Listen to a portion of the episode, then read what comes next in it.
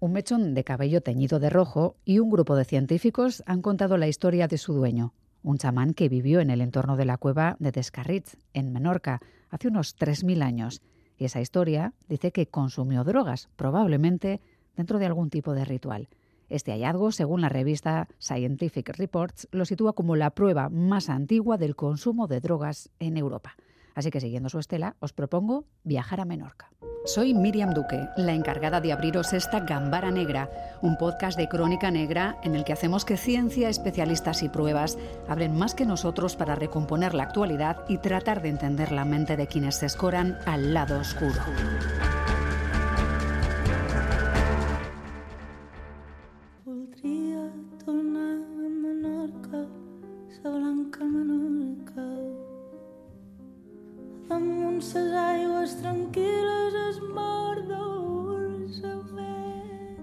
Elisa Guerra Doce es profesora titular de Prehistoria de la Universidad de Valladolid y quien ha liderado este estudio.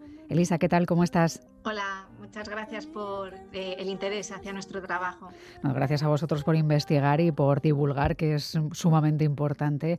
No sé si puedes ayudarnos a emprender este viaje, si puedes contarnos dónde estaba o en qué zona de Menorca estaba esa cueva. No sé si cerca del mar o es una licencia que nos tomamos pensando que es algo así. Eh, la verdad es que está situada en un barranco interior y quienes mejor la conocen son mis compañeros y coautores de, de este trabajo, prehistoriadores de la Universidad Autónoma de Barcelona Cristina Rigüete, Rafael Micó, Roberto Rich y Vicente Lul.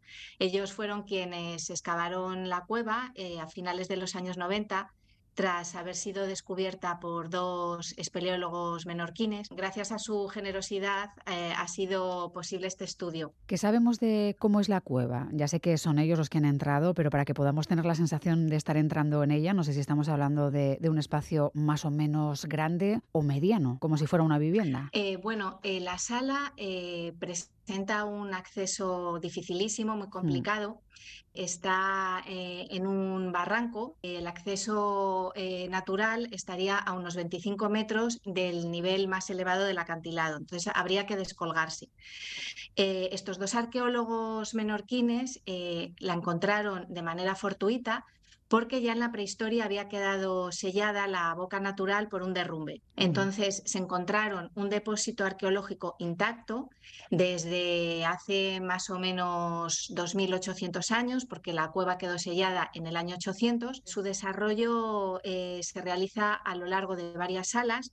En la sala 1, que es donde se desarrollaba el nivel funerario principalmente, tiene unos 32 metros cuadrados de superficie, pero eh, el depósito relacionado con eh, el hallazgo que presentamos en este artículo, que es la sala 5, es un espacio tremendamente angosto al que se accedía por un sifón muy, muy complicado. Claro, supongo que el cabello que se ha analizado y del que hoy queremos hablar también eh, se encontraba en esa zona. ¿Cómo se confirma que unos restos que alguien encuentra, un mechón de pelo, son de hace unos 3.000 años? ¿Cómo empieza ese proceso? Bueno, la verdad es que la cueva de Scarritz es excepcional por muchas razones y una de ellas fue porque se pudo recrear este ritual funerario relacionado con el cabello que practicaban los eh, usuarios de esta cueva eh, de la Edad del Bronce hace 3.000 años. En otros yacimientos menorquines se había ido encontrando, eh, vinculado a los cadáveres,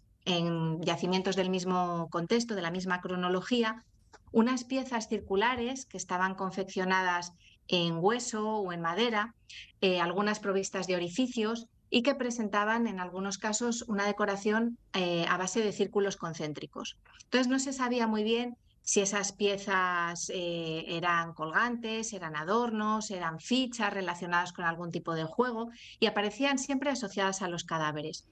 Y en el caso de Scarritz em, se encontraron este tipo de fichas y en algunos casos funcionaban como tapaderas de pequeños contenedores cilíndricos que estaban realizados, confeccionados en, madera o en hueso y que aparecieron rellenos de cabellos. Hmm. Y además eh, aparecían también asociados con toda una serie de piezas de, madera, mm, cuencos, espátulas, un peine muy bonito, hmm. que eh, es lo que permitieron recrear todo este ritual eh, relacionado con, la tintura y la tonsura de los cabellos. Claro, y que estuvieran en esos recipientes eh, como el que mencionabas, eh, supongo que ha ayudado a la conservación de ese mechón de pelo, que además está teñido y supuestamente estaríamos hablando de al menos mm, restos de 10 personas ¿no? que tenían el pelo teñido de rojo. Se guardaba de ellos el mechón, aunque en principio había más de 200 personas enterradas allí. ¿no? Sí, eso es. Cristina Rigüete, la doctora Cristina Rigüete, realizó precisamente su tesis doctoral sobre la colección osteoarqueológica de, de Scarrich. Y ella pudo determinar que al menos 210 personas habían sido enterradas en, esa cueva. Pero curiosamente, solamente se han podido recuperar 10 tubos. Se escondieron 10 tubos en la sala 5. Entonces parece que ese ritual no era algo extendido entre los miembros de la comunidad, sino que quizá era un privilegio o algo exclusivo de determinados individuos. Y hay que pensar que tal vez sean chamanes. individuos. Pues hay una serie de circunstancias que nos llevan a apostar, sí, por, por su distinción del resto de la comunidad no por razones económicas o ideológicas, porque no parecen existir diferencias sociales en la isla de Menorca en esos momentos de la Edad del Bronce, lo que nos lleva a pensar que si era una sociedad aparentemente igualitaria, quizá esa diferenciación en la muerte pudiera deberse a, otras razones. Hmm. Que eran personas elegidas, eh, probablemente chamanes. Eh, ese mechón que se ha podido analizar, que habéis podido analizar, Elisa, entiendo que era un mechón cortado, por lo tanto ADN no se ha recuperado, no, no ha habido ADN viable aquí. Eso es. Los cabellos se cortaron eh, en el interior de la cueva y eso se ha podido establecer porque los mismos huesos de microfauna que aparecen junto a los cadáveres son los mismos que aparecen enredados en los mechones. Entonces, eh, una vez que se introducían los cadáveres en la cueva, se teñían de, rojo los cabellos. Eh, en el caso de, de, no se ha podido determinar, no se sabe si, la tintura se extrajo a partir de, de em, o de ocre, y mm, una vez que, se teñían y se cortaban, se introducían en, los tubos. Entonces, eh, no se puede determinar si se trataba de hombres o mujeres porque el folículo capilar, claro, ha quedado eh, o habría quedado eh, junto a, hmm. los cadáveres en el cuero cabelludo. Eso no se ha podido determinar, pero sí que habían consumido algún tipo de sustancias, drogas, no sé si atropina o escopolamina, y si se trataba de plantas alucinógenas de la zona. Eh, eso es. Eh, el análisis toxicológico de, los cabellos es una de las pruebas que, incluso se eh, llevan a cabo en la actualidad para determinar un consumo prolongado entre consumidores habituales y es una técnica que se aplica en contextos arqueológicos.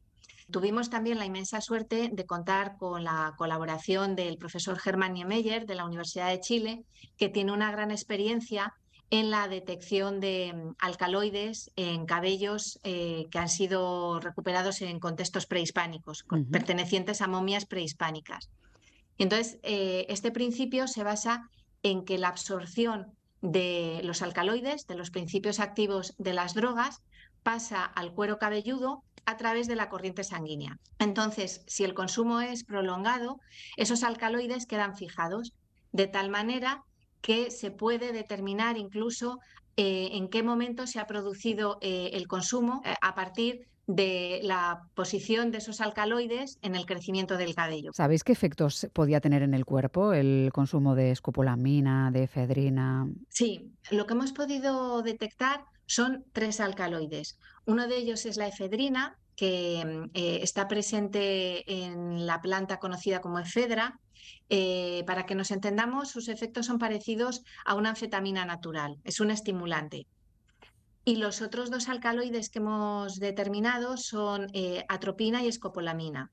Son alcaloides que mm, están presentes en la familia de las solanáceas, la familia del tabaco, pero en este caso se trata de una planta americana, pero también la flora europea de la prehistoria contaba con especies de esta familia botánica y entre otros efectos tiene eh, propiedades alucinógenas muy acusadas. Por tanto, Elisa, entre esta información y lo que mencionabas antes de que probablemente eran personas elegidas, que estaban apartadas, de ahí que su cabello también eh, se pretendiese que quedase guardado de alguna forma en esos botes eh, con, con el pelo en su interior para preservarlo, en una suerte de ritual llevan a pensar que probablemente estábamos ante chamanes, personas elegidas que practicaban algún tipo de culto. No sé si habéis podido estudiar o avanzar un poco en, qué creían o a quién adoraban. No, la verdad es que no podemos hilar tan fino. Lo que sí que em, eh, parece que está bastante claro es que no consumieron eh, las drogas durante el ritual funerario y nos basamos en, en, varios indicadores. Uno de ellos es que no se han recuperado eh, plantas con propiedades psicoactivas dentro de la cavidad. Ni los análisis carpológicos eh, ni los análisis polínicos han determinado en el interior de la cueva eh, las plantas que producen los alcaloides que hemos detectado. Y tampoco en otros yacimientos menorquines se han podido determinar este tipo de plantas.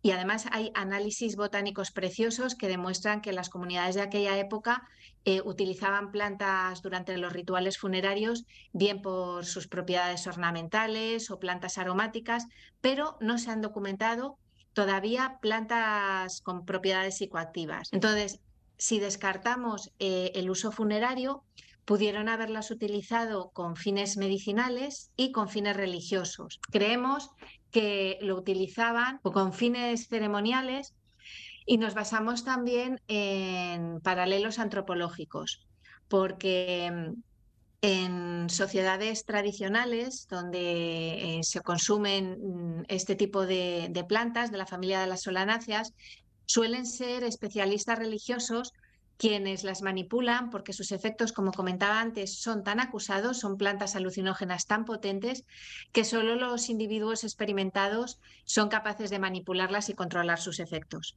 Sí, porque si no podrían morir durante una de las eh, celebraciones, ¿no? durante uno de los rituales. De hecho, ya se han producido accidentes, incluso en un periodo de tiempo bastante cercano, de gente que está en ceremonias de ayahuasca o situaciones similares y no sabe controlar la dosis y puedes llegar a fallecer. Así que entiendo que, claro, tenían sus precauciones. Sí, son plantas muy tóxicas y de ahí que mm, nos planteemos que solamente aquellas personas que tenían un buen conocimiento de la preparación, del control de los efectos, también de las experiencias en estado de, de trance, pues eran capaces de, controlar estas sustancias. Eh, hizo mi compañero Rafael Micó un estudio precioso de una cavidad cercana, es Musol, donde aparecieron algunas figurillas eh, labradas en, en madera que mostraban figuras que combinaban rasgos humanos y rasgos animales. Y normalmente eh, en antropología eh, las personas que ejercen ese papel como chamanes en sus comunidades suelen experimentar eh, esa transformación simbólica en animales o en su espíritu protector y de ahí que uniendo todas estas pistas nos decantemos por esta hipótesis de que eran personas especialistas religiosos chamanes los que manipulaban estas sustancias y los que las consumían. Sé que es muy difícil, Elisa, pedirte que, nos hables de cómo era la vida allí hace 3.000 años, estamos hablando de la edad del bronce, pero ¿qué podéis decirnos los expertos de cómo era la vida en esa zona de Menorca hace casi 3.000 años? ¿Era un momento de explosión demográfica, un momento violento en el que había que moverse, esconderse? Eran comunidades que ya practicaban la agricultura, practicaban la ganadería, eh, había contactos comerciales y culturales con otros puntos del Mediterráneo.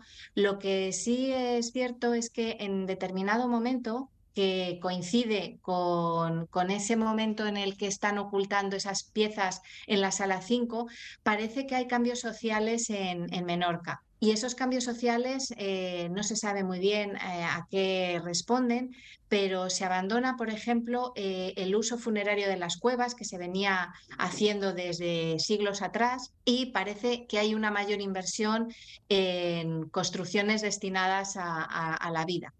Y, a, y, a, la religión, pero fuera de las cuevas. Es en el momento en el que se produce el esplendor del mundo talayótico. El mundo talayótico. me voy apuntando porque se aprende muchísimo con este tipo de, charlas. Claro, el que pudiesen estar eh, adorando o teniendo rituales eh, también en, bueno, pues en un lugar de difícil acceso lleva a pensar en otros momentos históricos, ¿no? como cuando los comienzos del cristianismo pues lo hacían escondidos para evitar ser arrasados. Digamos que es algo propio de, la evolución de las religiones ¿no? y de los cambios, ¿no? que se escondan para, para evitar que su religión bueno, pues, eh, les lleve a prisión o a la muerte, ¿no? que podría haber sido una de las variables. Claro, eh, el hecho de que decidieran en ese determinado momento que está coincidiendo con estos cambios sociales en, en la isla, que en ese momento decidan ocultar unas piezas que para ellos tendrían un gran significado ritual, pues sí que nos da una ligera pista de que en esos momentos había cambios ideológicos. Elisa, no sé si el peine es una de esas cuestiones que a veces se nos quedan en la memoria como lo del mechón rojo, pero entiendo que sí seguís investigando, ¿no? que todavía tenéis trabajo por delante con todo el material que aún queda por ahí para, tratar de saber qué pasó en ese momento. ¿no? Bueno, la verdad es que tanto en, en Scarrich, que es ahora yo creo que, un buen ejemplo, como en, en otros yacimientos, esto nos da también un buen argumento para continuar exprimiendo la información arqueológica, muchas de ellas depositadas en museos provenientes de excavaciones antiguas y que al paso de los años y gracias también al avance de nuevas técnicas arqueométricas se está pudiendo obtener información. Y en el caso de, esta cavidad que, fue excavada entre los años 95 y 96 por, mis compañeros de la Universidad Autónoma, pues muchos años después estamos obteniendo información de, estos cabellos. Así que yo creo que tanto en este yacimiento como en otros eh, vamos a seguir en el futuro eh, exprimiendo la información y obteniendo muchos más datos. exprimiendo esos cabellos hasta dirimir que estamos ante la prueba más antigua del consumo de drogas en Europa. Muchísimas gracias, Elisa Guerra Doce, profesora titular de Prehistoria de la Universidad de Valladolid, quien ha liderado este estudio del que hoy hablábamos. Y un abrazo para el resto de compañeros eh, que han permitido que hoy sepamos todo esto de ese momento de la edad del bronce allí en Menorca. Un abrazo. Muchísimas gracias a vosotros. Un abrazo.